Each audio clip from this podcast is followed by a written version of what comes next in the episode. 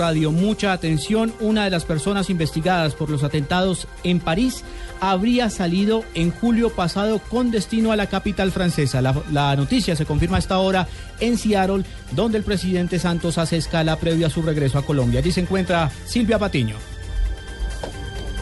Juan Camilo, buenas tardes. 12 del mediodía, 34 minutos aquí en Seattle, Estados Unidos.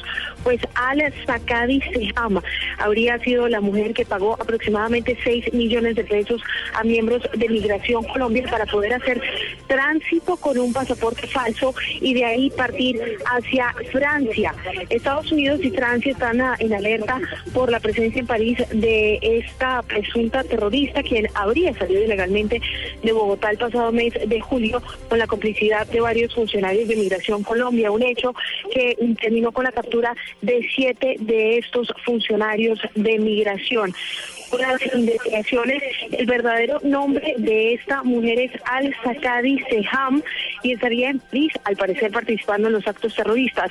Fuentes consultadas por Blue Radio de Migración Colombia han confirmado que una vez se dieron las capturas de estos siete funcionarios de Migración Colombia que permitieron la salida de esta mujer de Colombia, las autoridades francesas fueron avisadas para que pudieran realizar todas las investigaciones pertinentes. La captura, repetimos entonces, de siete funcionarios de Migración Colombia resultó luego de que estos hombres dejaran salir a esta mujer ilegalmente del país, luego de que ella pagara 6 millones de pesos. Desde Seattle, en Estados Unidos, Silvia Patiño, Blue Radio. El alcalde Petro se declaró abierto a la solicitud de una investigación en su contra por el escándalo de la compra de motos, motos eléctricas en el Fondo de Vigilancia. Carlos Albino. Hola, muy buenas tardes. Hace pocos minutos el alcalde de Bogotá, Gustavo Petro, se refirió a la citación para el interrogatorio por parte de la Fiscalía por el escándalo de la compra de las motocicletas eléctricas. Escuchemos. Y que me investiguen, por ahí dice el titular del tiempo, porque propuso motos eléctricas. Es que todos los carros tienen que ser eléctricos. Ustedes me van a poner preso porque trato de que no contaminen el aire. Pues que nos pongan presos. Como si yo ya no hubiera estado preso y no supiera cómo es.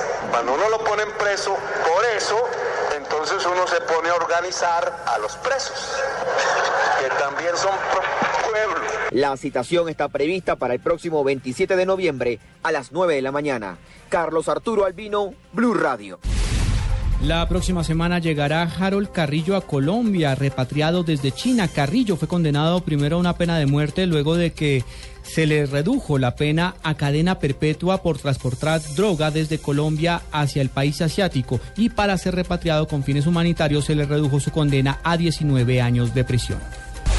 En información internacional, los ministros de Justicia e Interior de la Unión Europea se reúnen mañana de forma extraordinaria para coordinar su respuesta más inmediata tras los atentados de París, que se centrará sobre todo en reforzar los controles en las fronteras exteriores de Schengen, también para ciudadanos comunitarios.